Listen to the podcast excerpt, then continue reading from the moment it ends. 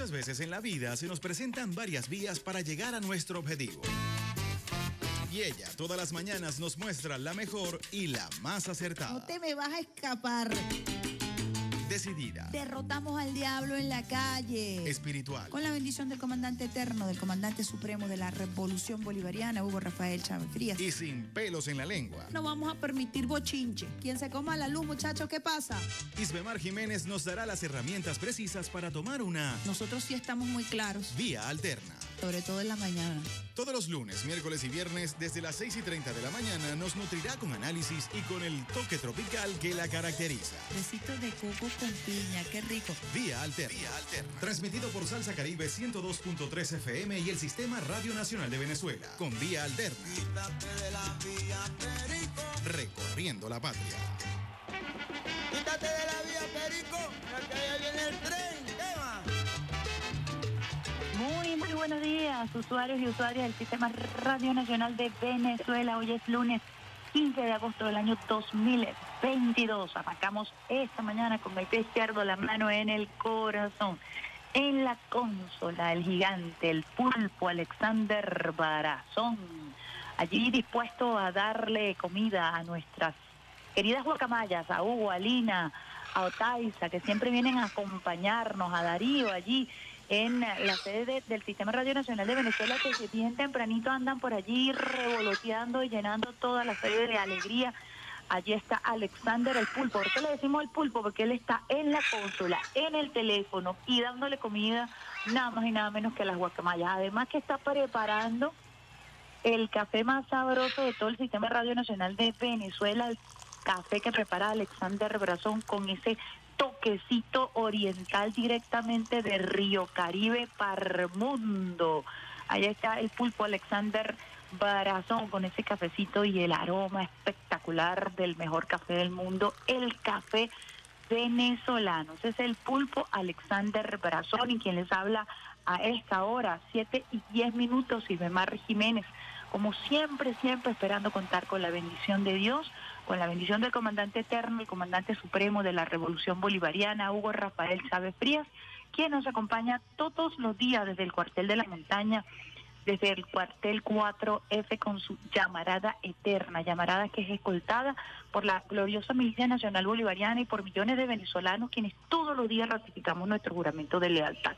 Hablamos de lealtad, hablamos de Eliezer Reinaldo Otaiza Castillo, hijo de San Blas, Valencia, Estado Carabobo, ejemplo de lealtad absoluta al comandante Chávez, al pueblo, a la constitución de la República Bolivariana de Venezuela, lealtad absoluta como soldado a la gloriosa Fuerza Armada Nacional Bolivariana, lealtad al presidente breve chavista Nicolás Maduro Moros. Les recordamos a los usuarios y usuarias que hasta ahora ya están en sintonía a través de las ondas hercianas con más de 80 señales en todo el territorio nacional, a través de nuestro portal web, nuestra señal streaming, nuestro canal streaming rnb.gov.be, estamos transmitiendo desde Caracas, Cuna del Libertador, Reina del Guaraira, Repano. También estamos con tuiteo en vivo a través de nuestra cuenta en Twitter RNB Informativa y Rafaela Romero. Puedes estar al día con la información que nosotros vamos a colocar en nuestro canal Telegram RNB Informativa y también en TikTok. Hoy vamos a llevarles a ustedes a través de TikTok a los juegos, a los Army Games que son hoy inaugurados en el capítulo Venezuela. Por primera vez Venezuela será sede de los Army Games. Esto es en el fuerte Terepaima, en el estado Lara. Este fin de semana estuvimos allí acompañando a nuestra Fuerza Armada Nacional Bolivariana para los preparativos de la competencia Franco Tirador Frontera o Frontera Franco Tirador. Allí estaremos nosotros con seis delegaciones participando en esta competencia. Los Juegos en Venezuela se inauguran hoy a las 11 de la mañana y nosotros te vamos a estar llevando videos, información, testimonios desde bien temprano eh, para que estés al día de lo que está ocurriendo. Venezuela también se ha venido desempeñando en triatlón, en natación, eh, de manera espectacular y nosotros vamos a llevarles a ustedes lo mejor de estos Army Games por el Sistema Radio Nacional de Venezuela. La señal matriz de estos Army Games es eh, TV Fan, ahí van a tener la señal en streaming de la participación de todas las delegaciones en los Army Games, que son unos juegos creados desde el 2015 por Rusia. Hoy Rusia inauguró eh, formalmente todas las competencias, aunque ya se han venido desarrollando algunas disciplinas y nosotros a las 11 de la mañana estaremos llevándoles a ustedes a través de TV Fan, a través de Venezolana de Televisión y a través de todo el sistema bolivariano de comunicación e información la inauguración de estos Juegos. Venezuela por primera vez será sede y de aquí en adelante continuaremos nosotros siendo sede de estos Army Games. Hoy Army Games 2022. Vamos nosotros con el pronóstico del tiempo. Es muy importante porque hemos tenido en todo el territorio nacional, en todo el territorio fuertes lluvias, fuertes precipitaciones este fin de semana. A la espera de que Alexander Brazón se contacte con la pronosticadora de guardia del Instituto Nacional de Meteorología e Hidrología para el día de hoy. Compartimos con ustedes el contexto. Se prevén precipitaciones de variada intensidad, algunas acompañadas de actividad eléctrica en áreas como Zulia, Los Andes, Llanos Occidentales, Amazonas, Bolívar, Delta Macuro y nuestro Esequibo. Importante se esperan mantos lluviosos y nubosos, chubascos de corta duración en la, en la zona centro-norte costero y llanos centrales. Para la gran Caracas, atención, áreas nubladas durante gran parte del periodo, lluvias o lloviznas matinales, chubascos con posibles tormentas en horas de la tarde y noche. Recordemos que estas lluvias afectaron este fin de semana una estación eléctrica en el sector del Junquito, en Caracas, afectando la prestación y la distribución de servicios en la ciudad capital, afectando la distribución de servicios en el estado Miranda y La Guaira. También hubo una afectación en Falcón, Mérida y Táchira. Todo esto producto de las intensas lluvias y de las descargas eléctricas que estuvieron afectando este fin de semana el territorio nacional. Así que es muy importante estar atenta, atentos a el informe del Instituto Nacional de Meteorología, sus cuentas oficiales. Ellos constantemente están actualizando la información. Nosotros vamos a colocar con ustedes el movimiento eh, y todo lo que es nuestro eh, comportamiento a través de nuestra cuenta en la red social Twitter arroba RNB informativa. Ya tenemos en línea a Iberland Romero, pronosticador de guardia. Buenos días. Sí, muy buenos días, amigos oyentes. Desde el Instituto Nacional de Meteorología, Hidrología de INAME, a, continuación las condiciones meteorológicas para las próximas horas. Se prevén precipitaciones de intensidad variable, algunas acompañadas de actividad en zona del Zulia, los Andes, Llanos Occidentales, Amazonas, Bolívar, del Tamacuro y el Esequibo Asimismo, se esperan mantos con probables lluvias o chubascos de corta duración en zonas de centro norte costero y llanos centrales, especialmente después del mediodía. Condiciones meteorológicas están siendo generadas por el desplazamiento de la onda tropical número 29 de la temporada, que ya se encuentra en el occidente del país, y su interacción con la zona de convergencia intertropical. Se estiman temperaturas máximas cercanas a los 37 grados Celsius, especialmente en zona de Falcón. Temperaturas mínimas alrededor de los 12 grados Celsius en horas de la madrugada en los Andes venezolanos. En lo que respecta a la Gran Caracas, para el día de hoy tendremos áreas nubladas con lluvias en horas de la mañana, precipitaciones de intensidad variable y actividad eléctrica especialmente después del mediodía. En lo que respecta al oleaje en las costas venezolanas, estará oscilando entre los 1 y los 1,5 metros de altura. Sí, amigos, así estarán las condiciones meteorológicas para las próximas horas. Adelante, estudio. Bueno, muchísimas gracias por este completo reporte de Cleveland Romero, quien es nuestro pronosticador de guardia.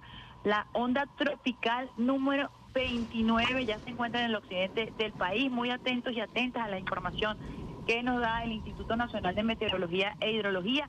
Mucho calor por la zona del Zulia, de Falcón, 37 grados centígrados es la temperatura más alta que se tiene prevista para el día de hoy por los lados de Falcón. Importante nosotros tener esta, esta relación y agradecemos siempre al Instituto Nacional de Meteorología e Hidrología eh, siempre su disponibilidad para compartir con el Sistema Bolivariano de Comunicación e Información importante información. Muchísimas gracias, Cleveland, por tu reporte. De nada, que tengan feliz día. Feliz día. Agradecidos entonces con el Instituto Nacional de Meteorología e Hidrología por este pronóstico para hoy, lunes 15 de agosto del 2022. Nosotros vamos a continuar aquí en esta, la mejor vía de todas tus mañanas, vía alterna, y arrancamos con musiquita. Hoy nuestra musiquita variada, como nos han pedido nuestros usuarios y nuestras usuarias en todo el territorio nacional. Lo vamos a hacer con Annalise Morrison, un tema que me encanta, me encanta, me encanta para arrancar la mañana. Me complace, me complace amarte. Aquí estamos para complacerlos a todos ustedes, usuarios y usuarias del Sistema Radio Nacional de Venezuela, saludando a nuestra gente querida de México, a nuestro maracucho Pedro Luis Colina, quien ya está en sintonía. Dice que amaneciste con super pilas hoy. Qué bueno, así arrancamos la mañana de hoy, lunes 15 de agosto, con las pilas bien recargadas, con ese cafecito venezolano, con las guacamayas rodeando la sede del Sistema Radio Nacional de Venezuela y con nuestro pronosticador de guardia, quien gentilmente compartió con nosotros y nosotras ese pronóstico del tiempo para el día de hoy. Vamos con nuestro tema musical y al regreso mucho más. Épale, Alexander Brazón y la lluvia de besitos de coco con piña, ¿dónde me la dejas? Arrancando la mañana con besitos de coco con piña. Y vamos con nuestro tema musical y al regreso más de la mejor vida de todas tus mañanas, Vida Alterna.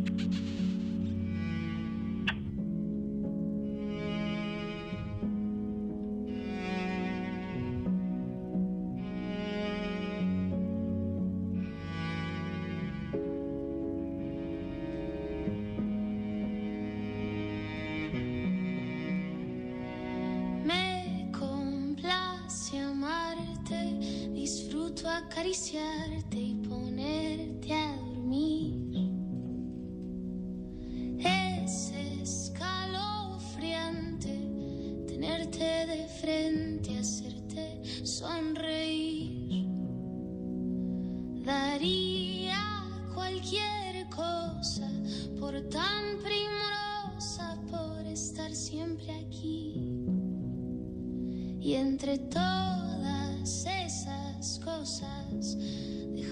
quererte, entregate a mí. No te fallaré, contigo yo quiero envejecer. Quiero darte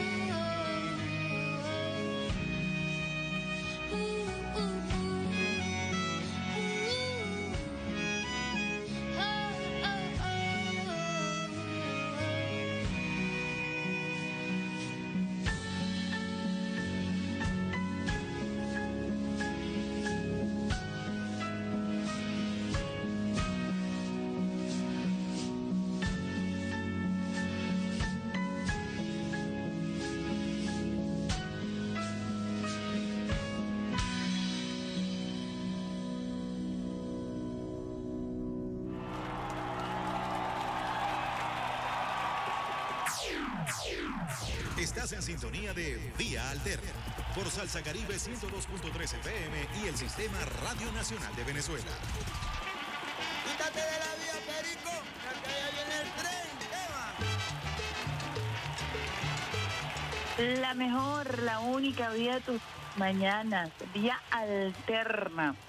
Ya se tomaron ese cafecito sabrosito, nosotros disfrutando del cafecito de Alexander Brazón con toque oriental en esta. La mejor vía de todas tus mañanas, vía alterna, buena música, mejor información. El pulpo Alexander Brazón lanzando besitos de coco con piña a todo el territorio nacional y más allá, la gente del Esequibo, por donde sale el sol en la República Bolivariana de Venezuela, hasta allá.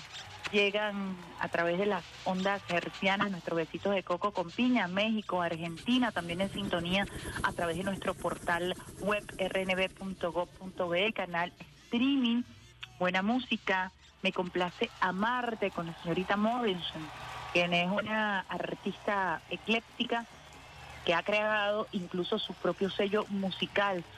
En un principio nadie creía en su propuesta, pero ella se ha impuesto con diversos temas, siendo este uno de los temas que más se ha posicionado en las carteleras musicales en todo el territorio nacional y por supuesto primeramente internacional.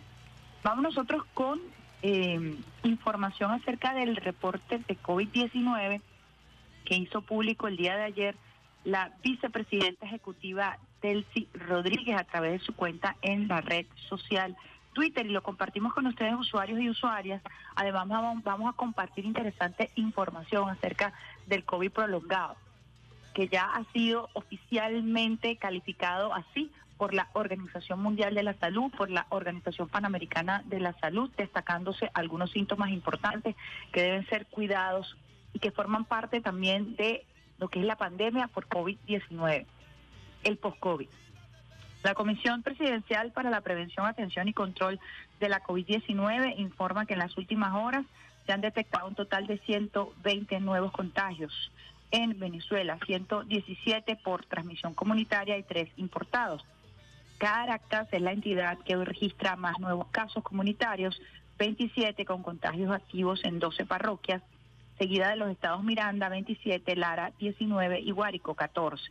Lamentablemente, en las últimas horas, tres venezolanos fallecieron a causa de la COVID. Una mujer de 66 años en Nueva Esparta, un hombre de 79 y una mujer de 76 años en Barinas. Estas son las estadísticas generales de la pandemia en Venezuela. Total de contagios 540.222, pacientes recuperados con una altísima tasa de recuperación del 98%, 530.939 casos activos actuales 3.505, total de fallecidos 5.778. Reiteramos la importancia de cumplir con las medidas de bioseguridad. No es momento de relajar los cuidados especiales. El virus sigue circulando en todo el país, todos a vacunarse y a protegerse de la COVID-19. Insistimos que nuestro eh, eh, esquema de vacunación ya contempla tres dosis más una dosis de refuerzo, que sería la cuarta dosis puedes acudir a cualquier, a cualquier centro de vacunación para estar actualizado, para tener actualizado tu esquema de vacunación. A continuación, un audio que vamos a compartir con ustedes, alusivo a esta frase, la COVID-19 no es gripe.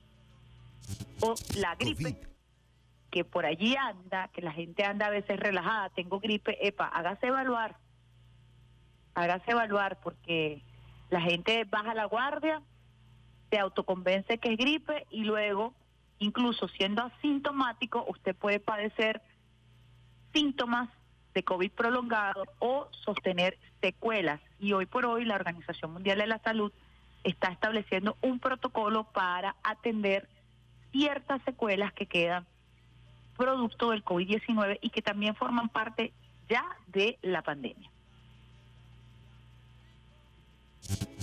COVID no es gripe.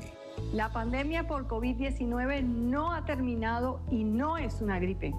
Las complicaciones post-COVID nos obligan a seguir cuidándonos. Una de cada ocho personas desarrolla complicaciones tales como afectación del corazón, enfermedades inflamatorias diversas, dificultad respiratoria, fatiga, alteración del metabolismo caída del cabello, inclusive infertilidad asociada a disfunción eréctil. El COVID prolongado es frecuente incluso en personas que se han infectado y son asintomáticos. La colocación del esquema de vacunación completo más las dosis de refuerzo contra la COVID-19 previenen el desarrollo de formas severas de la enfermedad. COVID-0. Quítate de la vía, Perico, que ya viene el tren. ¿Qué va? Este, está- este tema es sumamente interesante. Nosotros lo venimos tratando desde hace prácticamente dos años, eh, porque bueno, yo padezco de secuelas, la COVID-19, y las secuelas son más comunes de lo que usted pueda pensar. La COVID-19 promueve un descontrol del sistema inmune con predominio de una respuesta inflamatoria que puede afectar al miocardio y al sistema nervioso central. En mi caso, ciertamente, el sistema circulatorio se vio afectado, el sistema nervioso, con procesos inflamatorios que son recurrentes, que van y vienen, terminando con una inflamación en la tiroides. La tiroides viene a ser el, eh, la glándula que más se afecta en las mujeres. Según algunos endocrinos, el post-COVID se manifiesta en las mujeres con inflamación de eh, la tiroides en un 70, en un 80%. Las manifestaciones pueden ser subclínicas, es decir, usted no puede presentar síntomas o puede presentar síntomas aislados. Así que es muy importante, por ejemplo, en el caso de la mujer, esto lo digo desde mi experiencia particular, estar en control permanente ante algunos síntomas como pérdida de cabello, eh, debilidad de las uñas, eh, sensación constante de frío, problemas para articular, para modular, eh, problemas para dormir, insomnio, en fin, todas estas son características propias del post-COVID y algunas al- asociadas a todo lo que son estos procesos inflamatorios, como la pericarditis, la miocarditis, en fin, hay una serie de afecciones o patologías que surgen eh, o desórdenes metabólicos. Por ejemplo, en el caso de una niña muy querida para nosotros, ella tiene un desorden metabólico que implica elevación de los triglicéridos, elevación del colesterol a niveles altísimos, como si estuviéramos hablando de un adulto. Son desórdenes metabólicos propios, es decir, a muchísimas personas se les sube el azúcar, se les sube el, colesterol, se les suben los triglicéridos y se puede controlar, se puede eh, atender con eh, la indicación médica adecuada. Es decir, son estos factores que nosotros tenemos que tomar en cuenta. No puede terminar la evaluación médica simple y llanamente en una PCR positiva o una PCR negativa. Hay que hacerle seguimiento a el comportamiento, a escuchar nuestro cuerpo y por supuesto cambiar nuestro estilo de vida. Alimentarnos mejor es muy importante. Tomar sol es muy importante porque eso activa nuestro sistema inmunológico a través de la absorción de la vitamina D. Ejercitarse, fundamental para fortalecer el sistema eh, inmunológico, sobre todo caminar es muy importante para el sistema cardiovascular.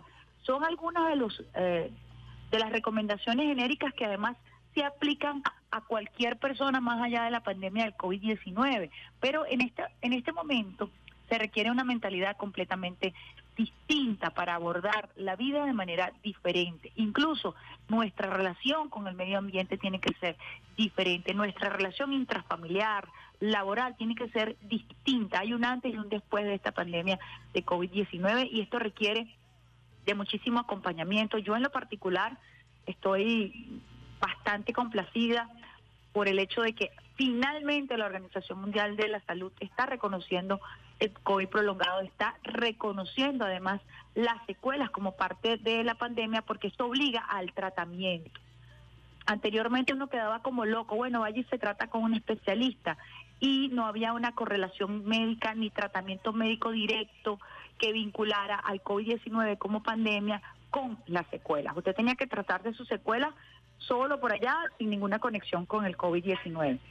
Y esto incluso generaba muchísima depresión porque si no hay una buena clínica médica, si no hay un médico que te escuche, incluso puedes terminar también padeciendo de depresión, porque no hay nadie que entienda los cambios en tu metabolismo, los cambios en tu sistema nervioso, las sensibilidades que nosotros tenemos frente a tal o cual situación, los procesos inflamatorios que se generan en nuestro, en nuestro cuerpo, afectando el intestino, intestino permeable, afectando el corazón, afectando los riñones, afectando al sistema musculoesquelético, en fin, hay muchísimos, muchísimos factores que pudieran estar enviando señales, todos son tratables, pero nosotros tenemos que abordar de manera seria el post-COVID y no abandonar al paciente, no dejarlo a la buena de Dios, sino que también aplicar un protocolo para el post-COVID. Así que yo creo que ha sido muy acertado, quizás bastante tarde, estamos hablando ya casi tres años después, eh, de la pandemia, creo que es tarde, pero bueno, mejor tarde que nunca, para que se comience también a abordar todo este tema de post-COVID con los pacientes de una manera sistemática y que también se establezcan tratamientos que puedan ser temas de salud pública en todo el mundo. Es decir, el tratamiento post-COVID también debe estar incluido en el protocolo de la pandemia por COVID-19 y eso es lo que nos dice la Organización Mundial de la Salud y eso es lo que nos permitirá a nosotros tener más acceso al sistema de salud cuando tengamos una patología post-COVID. Vamos con música a esta hora, que hora es 7 y 35 minutos, Alexander Brazón, ¿con qué lo vamos a hacer por allí? Buena música, mejor información a esta hora, lo vamos a hacer con Chan Chan, nada más y nada menos. Buena Vista Social Club, un clásico para arrancar esta mañana de hoy lunes 15 de agosto del año 2022.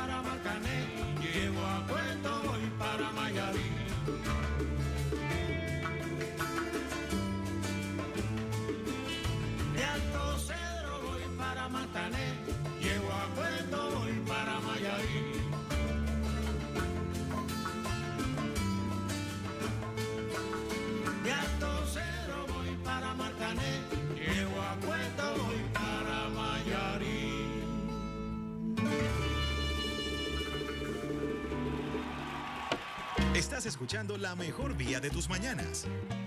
Vía Alterna. Vía Alterna. Con Isbe Mar Jiménez.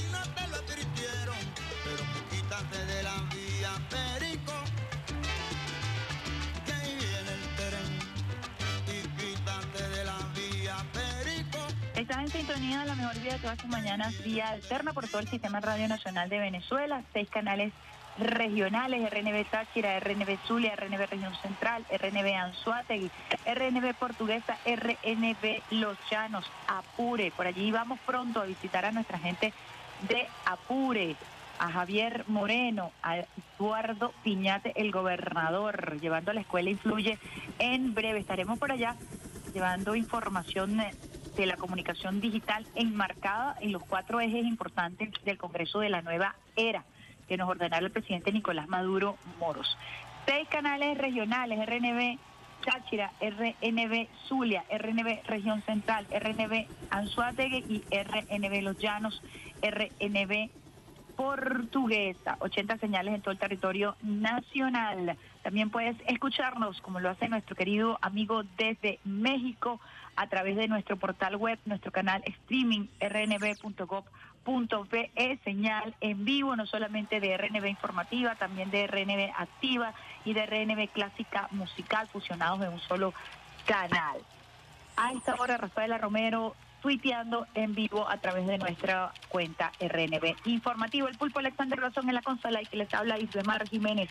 Escuchando buena música, el clásico de Buenavista Social Club, Chan Chan, un clásico directamente de Cuba para el mundo, nuestro pueblo hermano de Cuba. Eh, ya saliendo de esa situación de matanza con muchísimo esfuerzo, el reconocimiento al presidente Díaz Canel y a todo su equipo, lo ha venido acompañando. Eh, agradecimiento, por supuesto, a México, cuya solidaridad se expresó de inmediato, y por supuesto a nuestro pueblo, a nuestro gobierno, que también ha estado allí tendiendo la mano, como siempre, al hermano pueblo de Cuba. Hablando de América Latina, hablando de solidaridad, nosotros continuamos en nuestra campaña para que devuelvan el avión, como lo ha dicho el presidente Nicolás Maduro Moros, ese avión secuestrado en territorio argentino de manera arbitraria, más de dos meses, sin dar explicación. O 14 venezolanos, 14 venezolanos están secuestrados en territorio argentino. No han podido ver su familia, están retenidos ilegalmente. Vamos a escuchar allí, Alexander Brazón, la tapita que tenemos y luego el testimonio de Iris Marval, quien es la madre de Victoria Valdivieso, una de las mujeres que forma parte de la tripulación venezolana, que tiene más de dos meses sin ver a sus hijas, que tiene dos, más de dos meses sin ver a su familia, que se encuentra secuestrada como 14 venezolanos, que están secuestrados por la orden de un tribunal mayamero, con una decisión que es una barrabasada jurídica, que rompe con todo el derecho internacional, que rompe con toda jurisprudencia internacional y que permite a un tribunal extranjero violentar la soberanía de un país para apropiarse de un avión, que en este caso es un avión completamente venezolano, adquirido por el gobierno venezolano. Vamos a escuchar la tapita acerca de lo que ocurre en Argentina con nuestros hermanos venezolanos y el testimonio de la señora Iris Marval.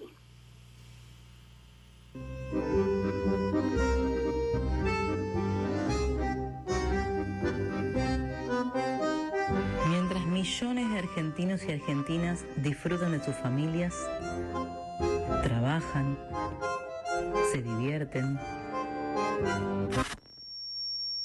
La vida de 14 venezolanos se ha detenido por completo. El Poder Judicial argentino los mantiene secuestrados. Liberen a la tripulación. De vuelta los queremos. Liberen a la tripulación, de vuelta, de vuelta los queremos, los queremos en nuestro territorio, los queremos aquí en Venezuela con nuestro avión. Siete horas tardó en responder la empresa World Fuel Services a la tripulación de la aeronave venezolana de Entrasur, quien negó el suministro de combustible para despegar, a pesar de haberse realizado el prepago correspondiente. Dos días tardaron las autoridades argentinas de aduana en realizar la inspección luego de la retención de pasaportes y confinamiento en un hotel de la tripulación de la aeronave venezolana de Entrasur en la operación que se definió con un estatus de sin novedad. Es decir, que luego de la inspección no encontraron ninguna novedad.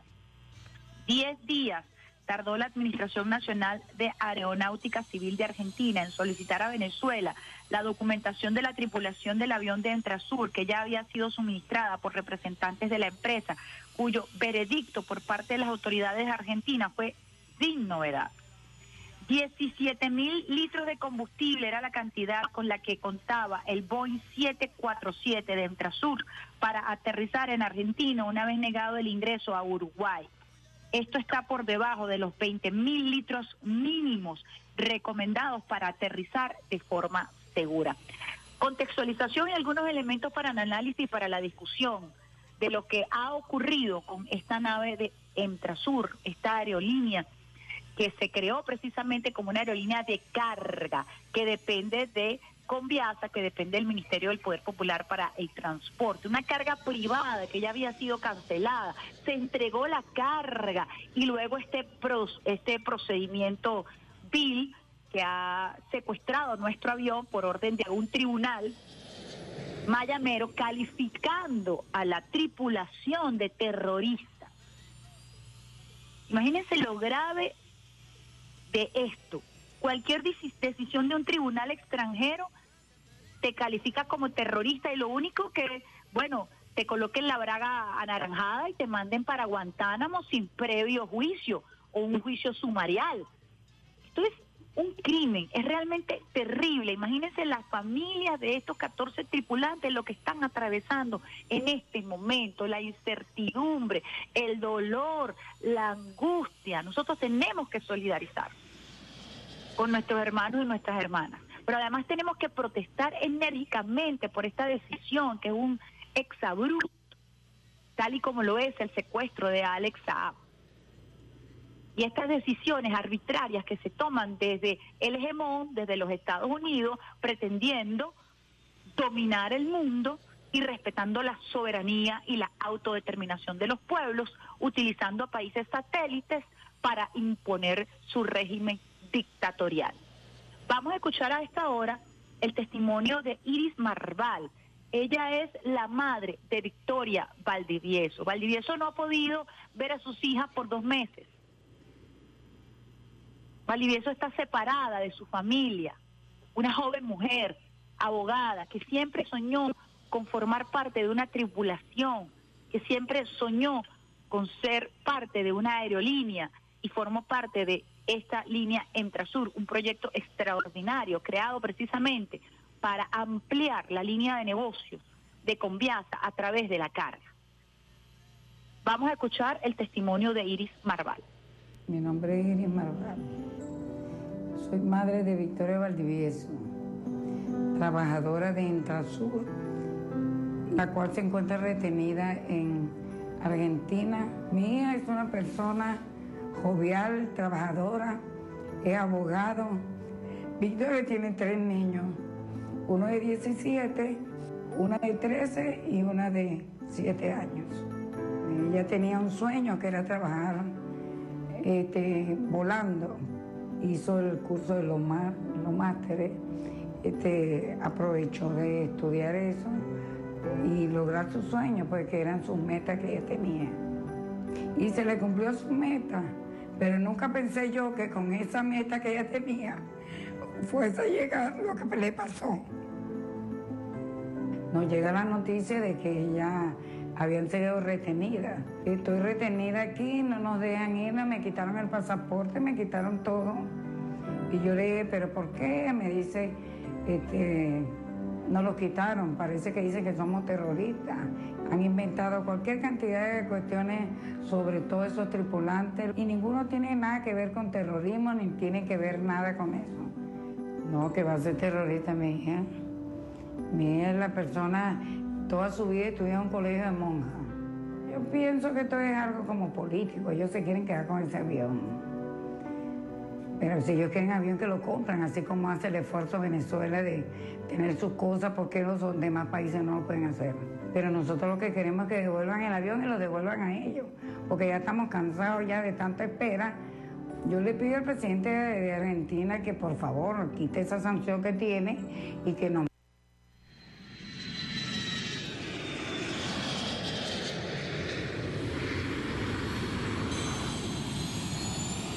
Realmente conmovedor el testimonio de la señora Iris Marval como madre. Uno cuando es madre y es madre de todos los hijos del mundo, eh, escuchar a una madre hablar sobre su hija, sobre sus nietos que no han, sus nietas que no han visto a su madre por dos meses, que no pueden hablar con ella, que no saben cuál es su condición, que le han retenido todos sus documentos, que no se pueden desplazar, que se encuentran secuestrados. ¿Bajo qué condiciones están nuestros compañeros y nuestras compañeras, nuestros compatriotas? Tenemos que alzar la voz, generar conciencia, porque esto le puede pasar a cualquier venezolano, cualquier venezolana que esté en una línea aérea y que por decisión de un tribunal gringo usted sea calificado de terrorista. Se ha secuestrado, le quiten sus papeles y usted no pueda movilizarse. Realmente es nefasta esa jurisprudencia, es criminal, no tiene otro nombre. Y por eso nosotros alzamos nuestra voz, porque sabemos que estamos del lado de la razón, porque nos solidarizamos con las familias venezolanas que están pasando por este trago tan amargo, de no saber cómo se encuentra su familia, de no poder hablar con sus hijos, con sus esposos, con sus esposas, con sus hermanos, con sus hermanas, de estar secuestrados. El llamado al gobierno de Argentina a tener un poco de dignidad, frente a una decisión de un tribunal extranjero que impone su norma en territorio argentino.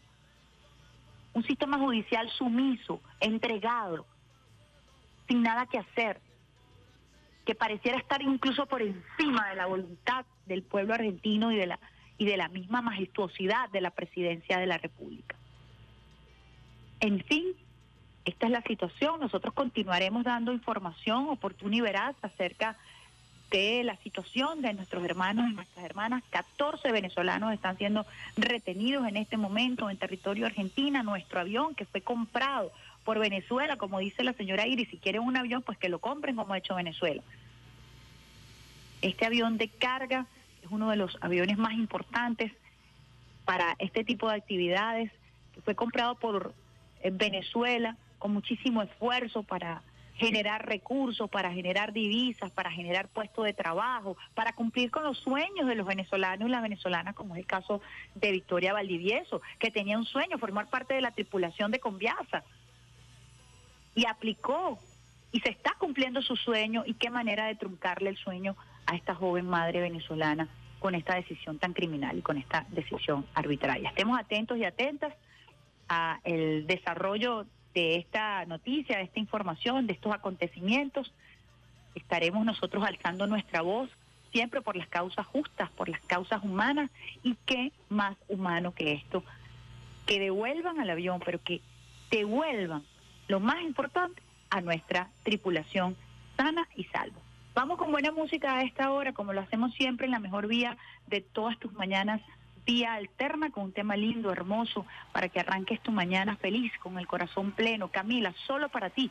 Y al regreso, mucho más de esta, la mejor vía de todas tus mañanas, vía alterna. Y una lluvia de besitos de coco con piña que tiene Alexander Rebrazón allí preparada para que llegue a todos los rincones de esta hermosísima patria a través de las ondas hercianas y a través de nuestro canal streaming rnb.go.be. Besitos de coco con piña con este tema. Camila, solo para ti. Eres todo lo que pedía, lo que mi alma vacía quería sentir. eres lo que tanto esperaba, lo que en sueños buscaba y que en ti descubrí. Tú has llegado a encender cada parte de mi alma, cada espacio de mi ser. Ya no tengo corazón ni ojos para nadie, solo para ti. Eres el amor de mi vida, el destino sabía y hoy te puso ante mí. Y cada vez que miro al pasado, es que entiendo que a tu lado siempre pertenecí. Tú has llegado a encender cada parte de mi alma, cada espacio de mi ser. Ya no tengo corazón ni ojos para nadie,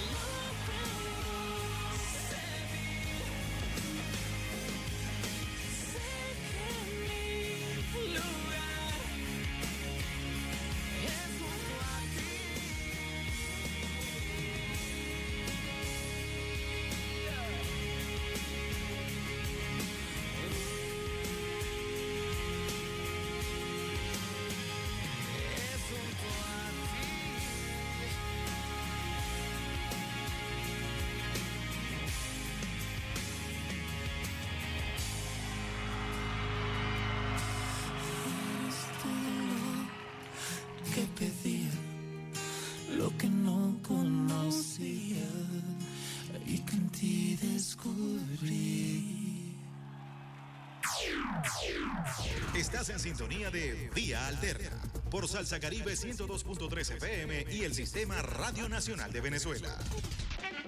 Quítate de la vía, Perico, que allá viene el tren. ¿Qué va?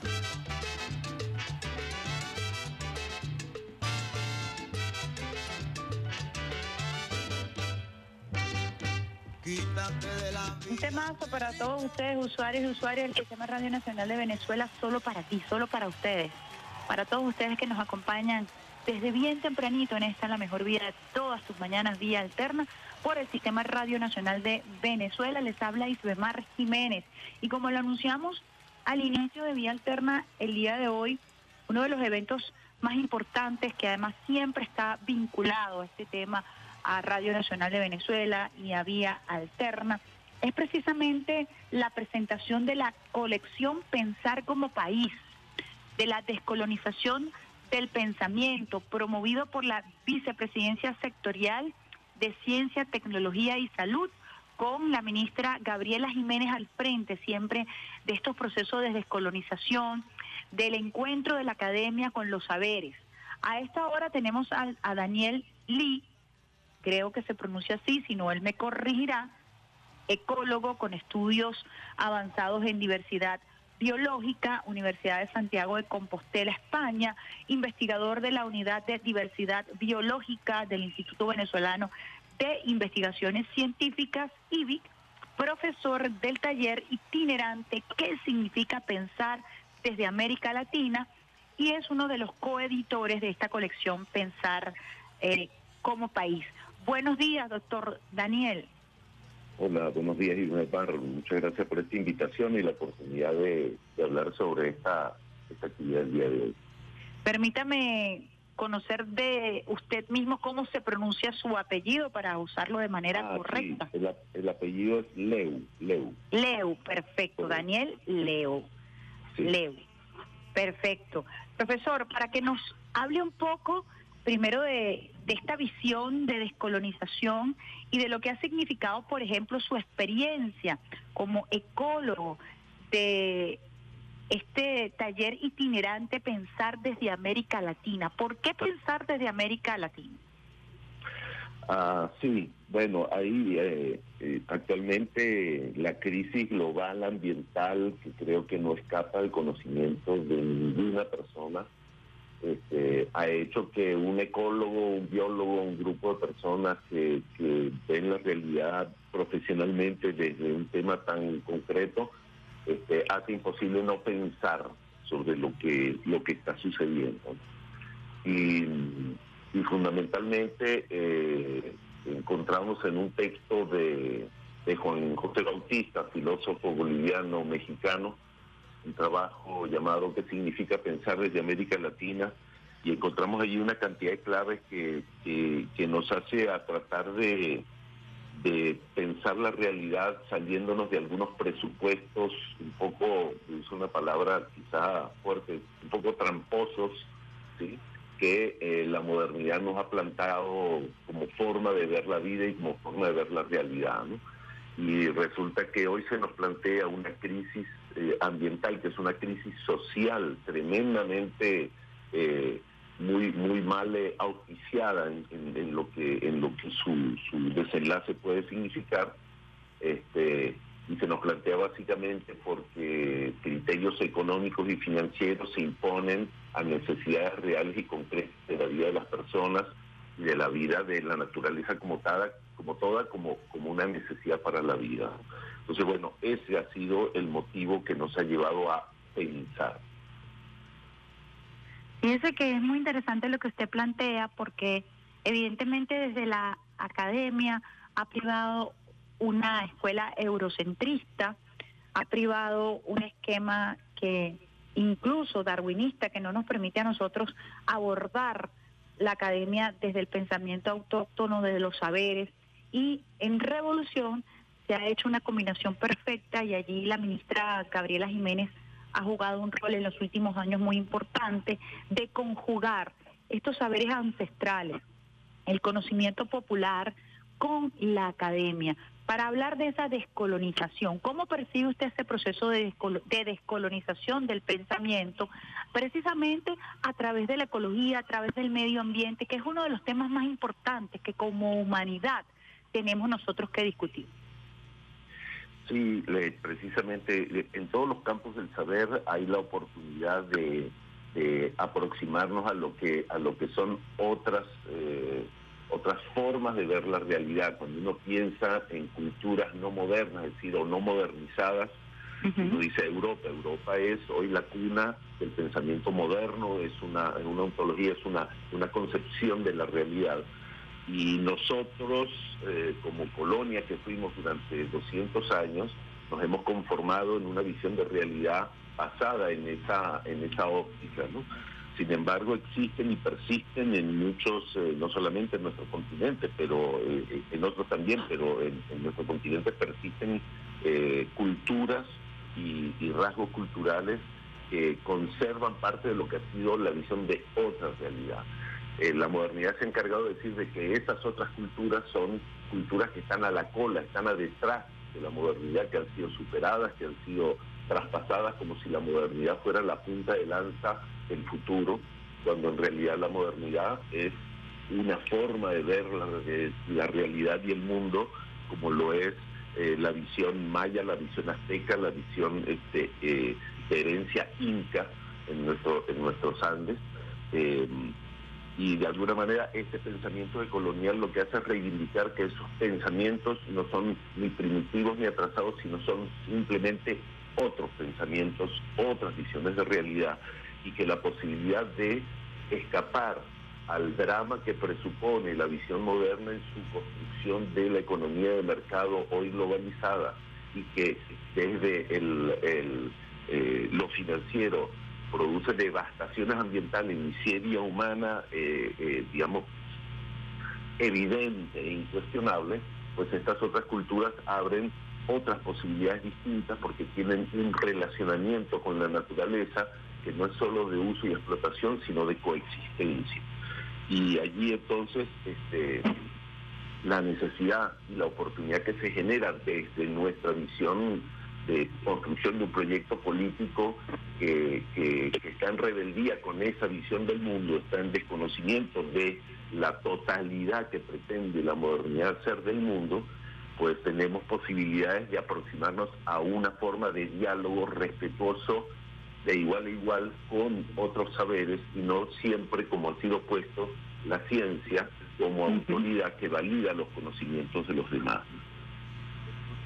Qué importante lo que usted destaca, porque además desnuda una conversación, una diatriba, un debate que por muchos años estuvo por debajo de la alfombra, tras bastidores, y que hoy por hoy eh, se está ah, debatiendo con mayor amplitud, con mayor honestidad, y creo que de eso se trata el bautizo de esta colección Pensar como País, que está siendo promovida por la ministra Gabriela. Usted ha sido coeditor de esta colección. Quisiera que nos explicara un poquito de qué se trata esta colección y su importancia eh, para este debate que usted está planteando, que ahora es que inicia y como usted lo describe de manera respetuosa, poder evaluar diferentes sistemas de, de pensamiento para encontrar alternativas frente al desafío más importante que tenemos como humanidad, que es la defensa de la vida misma y la defensa del planeta.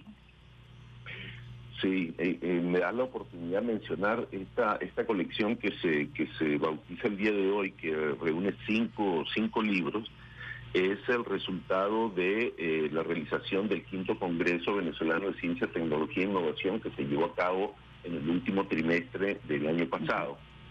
Eh, allí tuvimos la oportunidad de haber sido invitados por la ministra Gabriela Jiménez a organizar desde el Comité Conceptual ese, ese congreso. Allí participó Grisel Romero, en aquella oportunidad como el presidente del Observatorio de Ciencia y Tecnología, el ministro Manuel Fernández, eh, el colega Francisco Herrera, también del IDIC y mi persona, y se llevó adelante un congreso que de alguna manera fue atípico porque la tradición y la costumbre de los congresos es que los especialistas se reúnen para eh, presentar eh, los avances de sus trabajos en áreas concretas y muy específicas eh, de las disciplinas que desarrollan. En este caso, la ministra hizo promover un debate y ese debate era reflexionar precisamente sobre la ciencia que, que realizamos, es decir, cómo abordamos el conocimiento, que de alguna manera fue una invitación a pensar este, qué hacemos, cómo lo hacemos, por qué lo hacemos, para qué lo hacemos. Y esa, y esa reflexión fue realmente muy enriquecedora y trajo como resultado estos cinco, estos cinco libros que se están eh, bautizando el día de hoy, que tiene por un lado un primer volumen extenso de casi 500 páginas que reúne una veintena de, de ensayos que fueron enviados como contribuciones a esta reflexión que invitó el Ministerio de Ciencia y Tecnología, y luego cuatro, cuatro textos adicionales que son la sistematización de las cuatro áreas temáticas en las cuales no solo se recibieron ensayos discutiendo y reflexionando sobre eh, los temas eh, a, los cuales invitó la, Gabriela, eh, la ministra Gabriela Jiménez, sino también que reúne una sistematización, relatoría de los debates que se dieron durante los foros temáticos que se desarrollaron en ese, en ese congreso.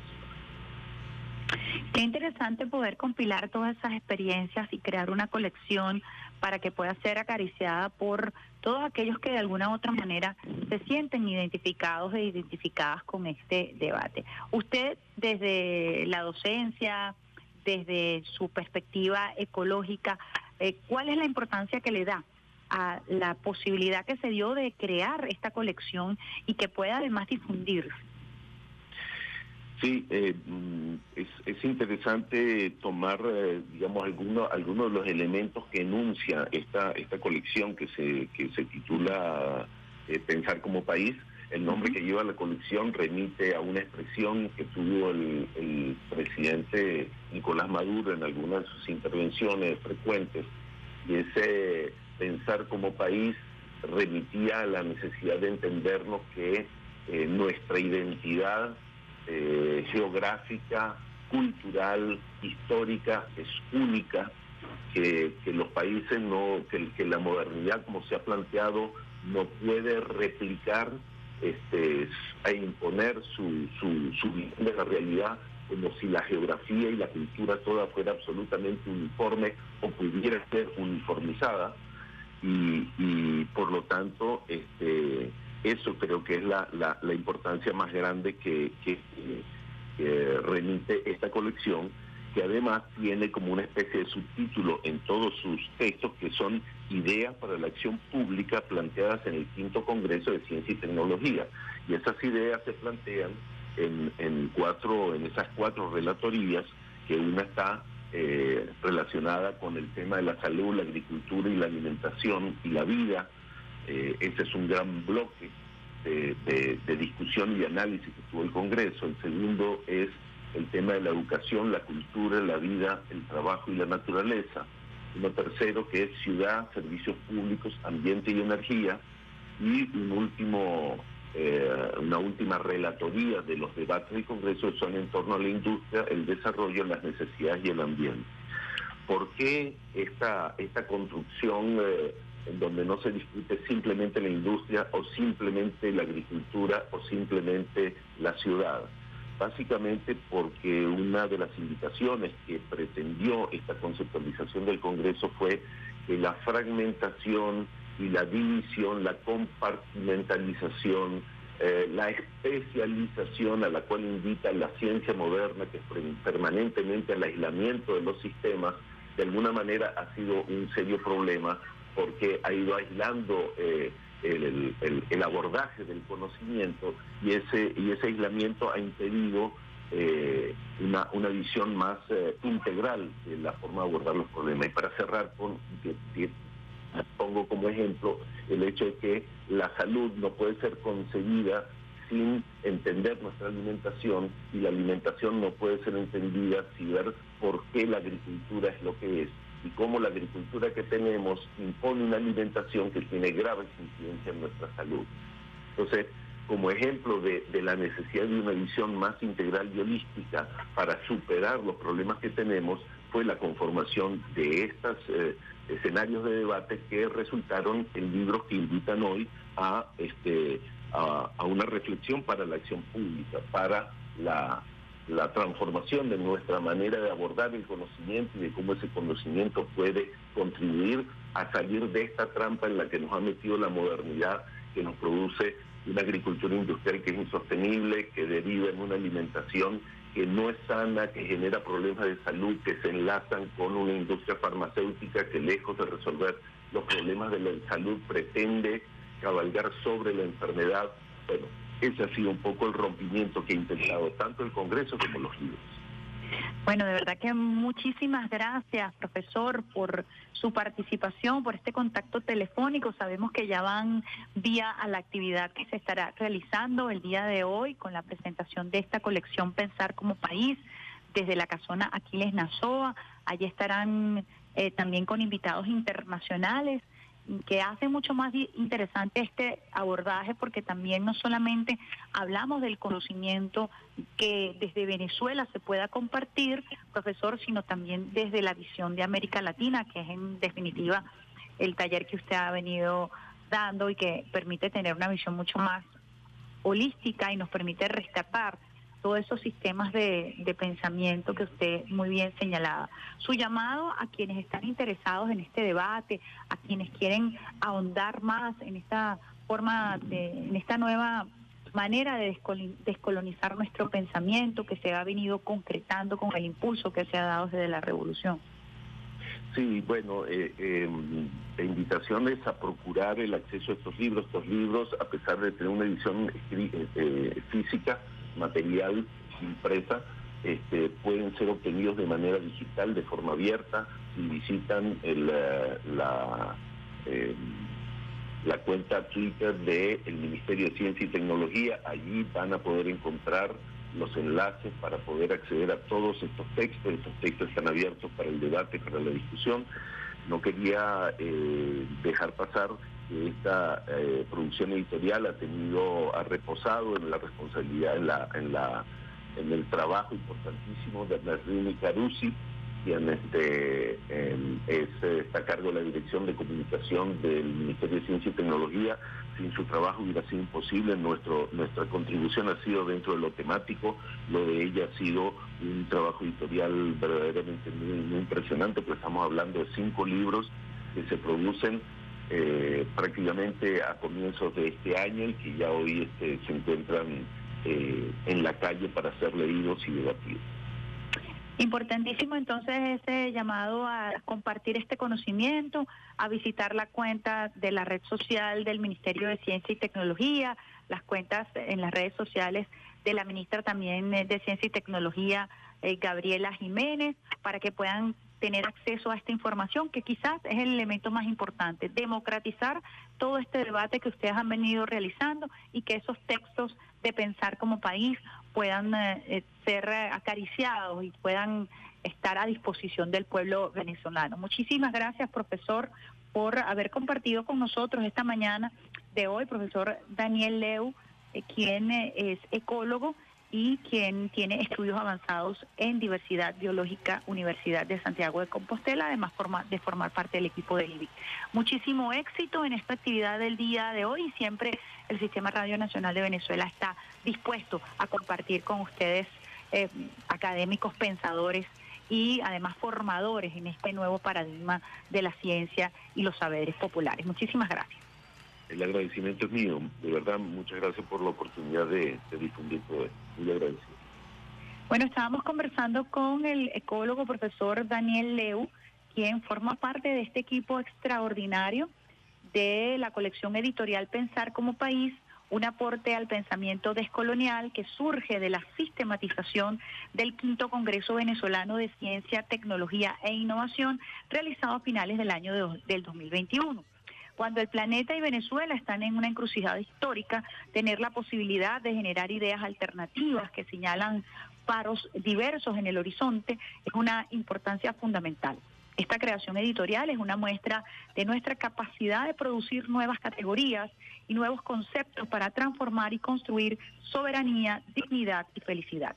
Los libros de la colección son Pensar la ciencia de otro modo, propuestas y desafíos descoloniales para una Venezuela soberana, desafíos de la salud, la agroalimentación y el buen vivir en Venezuela, ciudades territoriales y naturaleza en disputa, hacia un debate nacional del desarrollo, necesidades comunitarias, economía y crisis ambiental global, y el último punto, el último texto, contribuciones en pedagogías coloniales para la transformación cultural de Venezuela. Entonces esto es a las 10 de la mañana en la Casona Cultural Aquiles Nazoa.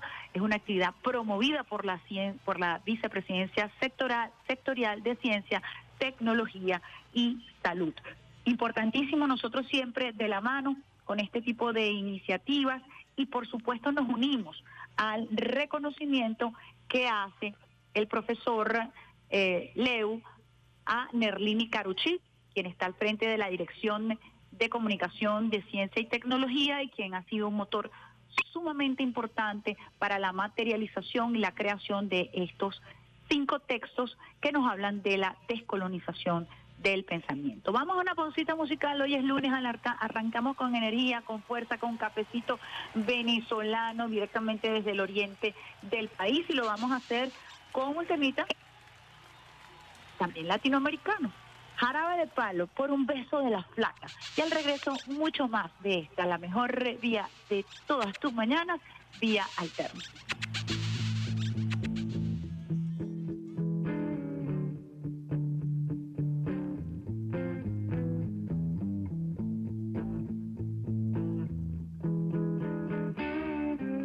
En la vida conocí mujer igual a la flaca, coral negro de La Habana, mulata, 100 libras de piel y hueso, 40 kilos de salsa y en la cara dos soles que sin palabras hablan,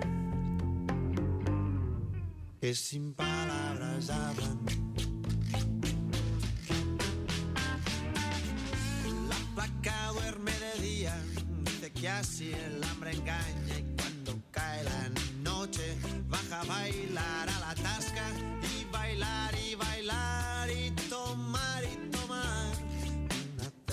pieza tras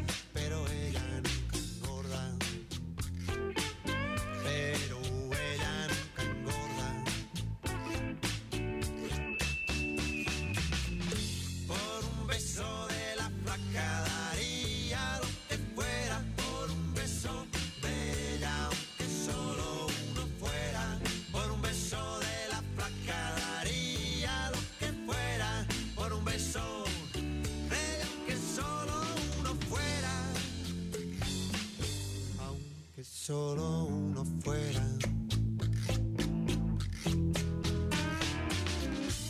Coge mis sábanas blancas, como dice la canción, recordando las caricias que me brindó el primer día y enloquezco de ganas de dormir a su ladito, porque Dios que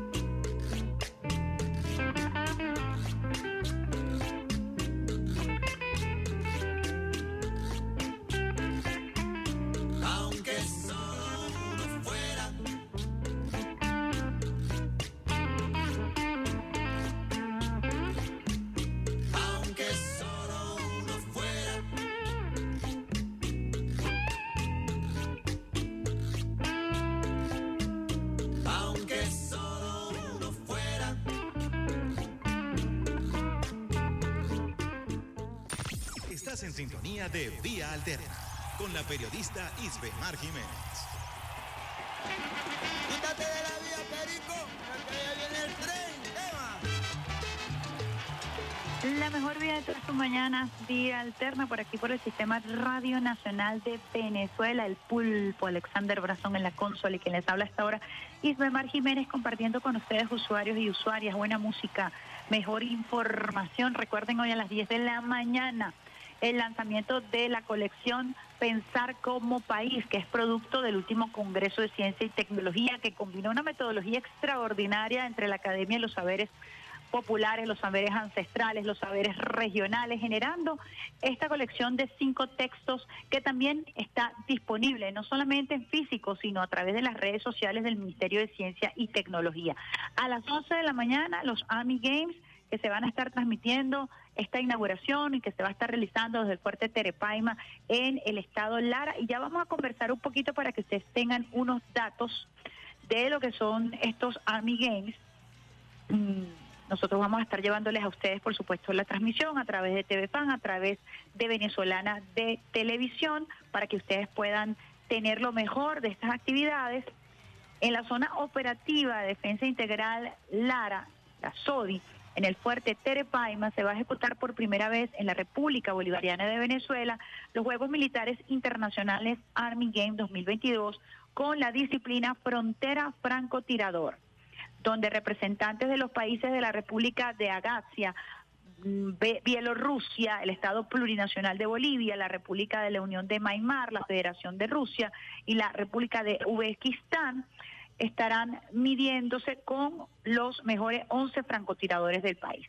Esta disciplina cuenta con los mejores francotiradores de cada nación, quienes pondrán en manifiesto las habilidades en combate. Es importante resaltar en más de 200, que hay más de 200 profesionales de la Fuerza Armada Nacional Bolivariana que hoy se encuentran participando en esta edición de los Army Games 2022 en las 14 disciplinas, biatlón de tanques, ataques Subarov, ruta segura, maestro de fuego de artillería, maestro de técnica autoblindada, buceo de profundidad, desembarco naval, estrella polar, pelotón de paracaidismo, relevo de médico militar, maestro de armamento, concurso creativo y frontera franco tirador. Es de esta manera como se afianzan los lazos de cooperación y hermandad entre las naciones emergentes que marcan pauta en la construcción del nuevo orden mundial experiencia tecnológica que consiste en compartir y descubrir técnicas militares que refuerzan la destreza de los soldados y de las soldadas de la Fuerza Armada Nacional Bolivariana. Eso es hoy a partir de las 11 de la mañana con un acto cultural hermosísimo, el desfile de las delegaciones, son cinco delegaci- delegaciones que vienen a participar más Venezuela, repetimos, Abjasia, Bielorrusia, Bolivia, Myanmar, Rusia, Uzbekistán. Estarán formando parte de la delegación que vienen a competir en esta modalidad de, frontera francotirador eh, que se estará realizando aquí en el fuerte Terepaima con una pista de obstáculos. Es bien interesante y allí usted va a poder hacerle seguimiento a todas las actividades, no solamente a la actividad que arranca el día de hoy aquí en Venezuela, desde el estado Lara, sino que a través del link de TV Fan usted va a poder disfrutar de todas las competencias que mencionamos, de la participación de los venezolanos en las distintas disciplinas y aquí en Venezuela particularmente eh, estaremos siendo por primera vez sede en el fuerte Terepaima. Usted podrá disfrutar de esta disciplina en donde los mejores francotiradores van a mostrar sus destrezas y sus habilidades en esta competencia. La inauguración de estos juegos aquí en Venezuela será hoy a las 11 de la mañana desde el fuerte Terepaima. Queríamos compartir con ustedes estas dos actividades que son actividades muy interesantes que hablan precisamente de un abordaje distinto, hablan de la cooperación, hablan de la visión integral, la soberanía, la autodeterminación de los pueblos, que puede estar muy bien en la ciencia, la tecnología y la salud, como lo, vemos en la inauguración de estos nuevos cinco textos que hablan de pensar como país y también lo vemos en la diplomacia de paz, lo vemos en la integración, en la correlación eh, que se va a establecer en, esto, en estos Army Games con la participación en Venezuela de estas delegaciones que vienen a mostrar lo mejor de sí y que vienen a fortalecer también nuestro apresto, que es la operatividad de la Fuerza Armada en terreno. Esto sirve para el entrenamiento de nuestros soldados y soldadas, pero también para afinar y afilar mecanismos de integración desde el punto de vista de seguridad y defensa de la nación y del mundo para romper con ese esquema, hegemón, ese esquema que pretende imponer el imperio gringo europeo. Hoy más que nunca el mundo está llamado a crear nuevos mecanismos, a crear precisamente nuevas maneras de integrarse porque está en juego precisamente la vida. Las crisis que se generan a propósito de la falta de alimentos, a propósito de las crisis climáticas, lo estamos viendo en todo el mundo, lo vivimos nosotros aquí en Venezuela con esta, este periodo irregular de lluvias, con gran afectación en algunos estados, incluso aquí en Caracas este fin de semana vemos eh, la crisis alimentaria que está afectando el mundo y que recrudece aún más luego del conflicto Ucrania-Rusia a propósito de las operaciones especiales que desarrolla Rusia para defender su territorialidad en función del esquema de la OTAN, en función de este esquema belicista, todo el tema de la alimentación que se ha agravado muchísimo, debe abordarse como humanidad desde otra perspectiva. Y desde Venezuela, modestamente, estamos dando un aporte, un aporte en las diversas áreas. Hoy lo vamos a poder evidenciar, en- evidenciar en el área de ciencia y tecnología y lo vamos a poder también apreciar en el área militar con la participación de Venezuela y Venezuela siendo por primera vez sede de estos Army Games. Estamos hablando de un nuevo paradigma del conocimiento y una nueva forma de relacionarnos, una nueva geopolítica, una nueva forma de adentrarnos en el tablero de la geopolítica. Así que nosotros estaremos haciéndole seguimiento, por supuesto, a estas actividades hoy 15 de octubre del año 2022 por el Sistema Radio Nacional de Venezuela. Nosotros cuando ya son las ocho y media vamos a arrancar a colocar un temita musical a esta hora para venir con el cierre de Vía Alterna. Así logramos nuestro amor con el gran combo de Puerto Rico.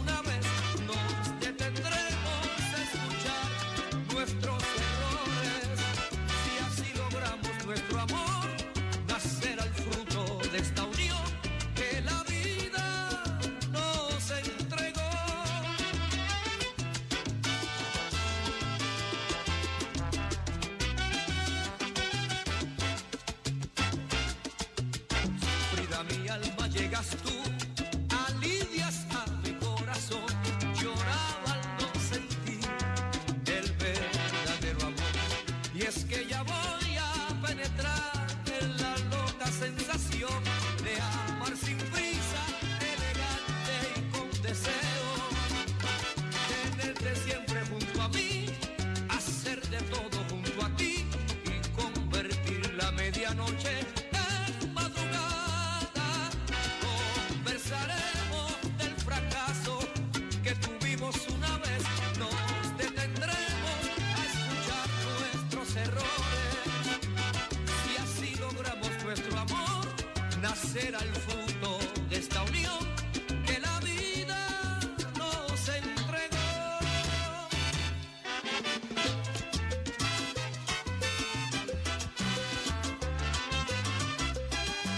En sintonía de Vía Alterna.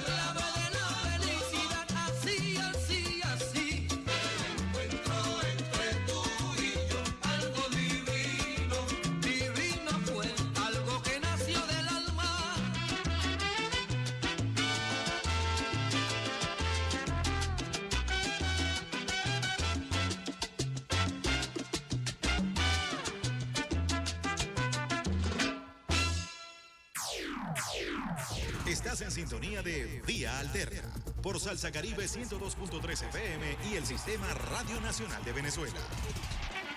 Quítate de la vía, Perico, porque ya viene el tren.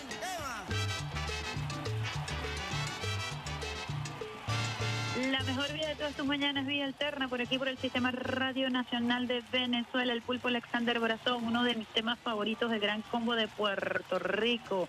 Así logramos nuestro amor con ese encuentro divino para todos ustedes, usuarios y usuarias del Sistema Radio Nacional de Venezuela. Hoy es lunes 15 de agosto del año 2022 y para cerrar Vía Alterna quiero compartir con ustedes una información que aparece en el portal de nuestra emisora hermana Telesur y tiene que ver precisamente con el calentamiento global, lo que conversábamos y la importancia de esta colección y del trabajo que se viene haciendo ah, en Venezuela para dar referentes académicos sobre la necesidad de crear nuevos sistemas de interrelación con el planeta Tierra.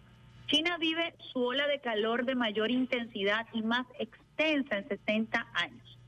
Autoridades meteorológicas de 11 provincias, fundamentalmente localizadas en la región central del país, pudieran superar valores de 40 grados de temperatura. La Administración Meteorológica de China emitió este lunes una alerta roja debido a las altas temperaturas y advirtió que hasta 11 provincias y regiones podrían superar los 40 grados centígrados como parte de la que han considerado expertos la ola de calor más larga e intensa en los últimos 60 años. Al, al respecto, dicho ente de- detalló que los valores superiores a los 40 grados pudieran localizarse fundamentalmente en los territorios centrales de Sichuan, Shanxi, Henan, Hubei, Hunan y Jiangxi. Ahondaron que la de este lunes constituye la alerta número 26 por días consecutivos emitida debido a las elevadas temperaturas, lo cual ha despertado la alarma en investigadores y entidades meteorológicas. Más de nueve, sea- más de nueve semanas, dice el ente, lleva China sometida a este clima y eh, se espera que se rompan otros récords más, incluso que pudiéramos llegar hasta 44.5 grados centígrados. Esto indica el ente especializado en materia climatológica. En tal sentido, el investigador de la Administración Meteorológica de China, Chun Chao, afirmó que la extensión de la presente ola de calor ya supera la registrada en el año 2013, cuya extensión fue de 62 días, al tiempo que pormerizó que está iniciado antes y todavía pudiera prolongarse por otra semana más. Por su parte, el, experto del Centro Climático Nacional, Chen Liua, soslayó que como consecuencia de los efectos del cambio climático, estos periodos de intenso calor pudieran convertirse en normales en un futuro no lejano, con inicios tempranos, finales tardíos y prolongaciones temporales. Este calor intenso ha traído consigo una considerable, un considerable aumento en la demanda electroenergética de la nación. Por ejemplo, la ciudad de Shanghái mostró un crecimiento interanual en las ventas de electricidad a clientes del 38.41% en julio y del 40.2% en la primera semana de agosto, lo cual ha provocado el establecimiento de restricciones energéticas en las provincias más golpeadas por el mercurio, como Shenyang, donde se ha limitado el uso de energía de ciertas industrias y del aire acondicionado en las salas de cine. Tras las lluvias ocurridas el pasado año en Henan y que ocasionaron la muerte de más de 300 personas, el meteorólogo Sean Lin Yuan declaró que no podemos decir que un evento meteorológico extremo está directamente causado por el cambio climático, pero a largo plazo el calentamiento global causa el aumento de la intensidad y la frecuencia de dichos eventos. Por su parte, desde la Organización Meteorológica Mundial remarcaron que presenciamos uno de los tres julios más cálidos de los que se tiene constancia con calor extremo, sequías e incendios forestales y algunas inundaciones, a lo que añadieron que el hielo marino de la Antártida fue el más bajo registrado en el mes de julio, es decir, que se ha derretido. Bueno, esta información alarmante que traemos para ustedes y que está en el portal de Telesur nos habla del impacto eh, del calentamiento global en China, experimentando la ola de calor más severa que se haya vivido en los últimos 60 años con temperaturas superiores a los 40 grados centígrados. Se estima que esta ola de calor pudiera llegar a registrar una temperatura de los 44.5 grados centígrados. Estamos hablando de temperaturas promedio desérticas que se pudieran estar viviendo en, en estas 11 provincias que se encuentran en la región central de la República Popular China. Esto como ejemplo nada más de lo que está ocurriendo en el mundo y de lo que hemos vivido durante este año, en donde se han registrado las olas de calor más importantes también según las Naciones Unidas y el ente encargado de regular la materia ambiental. Le dejamos esta perlita por allí para quienes dudan de los efectos del cambio climático, quienes están reflexionando precisamente acerca de la descolonización del pensamiento y de los libros que hoy se van a eh, bautizar en esta actividad que está promoviendo la ministra de Ciencia y Tecnología, también vicepresidenta sectorial de Ciencia y Tecnología y Salud, Gabriela Jiménez, la importancia de crear conocimiento, de abordar eh, de manera alternativa al capitalismo salvaje mecanismos que nos permitan poder sobrevivir todo el efecto del calentamiento global y todo el daño que el capitalismo salvaje eh, ha hecho en nuestro planeta Tierra. Con esta información, cuando son las 8.41 minutos, ahora sí nos despedimos de esta La Mejor Vida de todas tus mañanas, Vía Alterna, agradeciendo el apoyo de Peter Carrión, quien siempre nos apoya en la musicalización, del pulpo Alexander Brazón en la consola con una lluvia de besitos de coco con piña, Rafaela Romero, quien se encuentra en el, en el teclado, tuiteando en vivo a través de nuestra cuenta RNB Informativa. Nos vamos con eh, un tema musical del grupo Chanel, Tú ni te imaginas. Se despide de ustedes hasta el próximo miércoles, bien tempranito, 7 de la mañana. Y Mar Jiménez por esta, la mejor vida de todas tus mañanas, vía alterna. Besito de coco con piña. Chao, chao.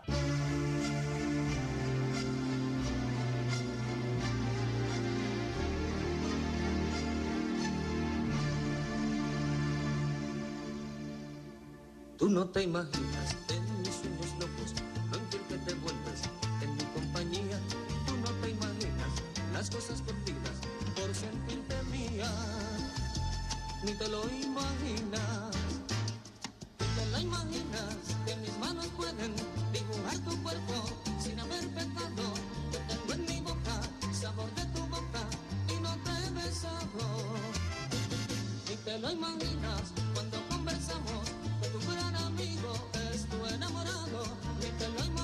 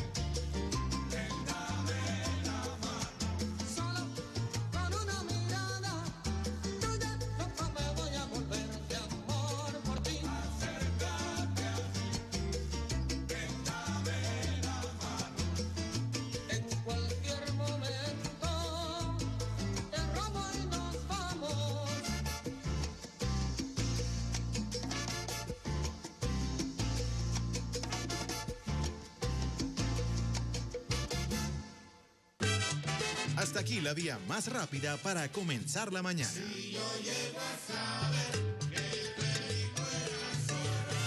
Esto fue Vía Alterna.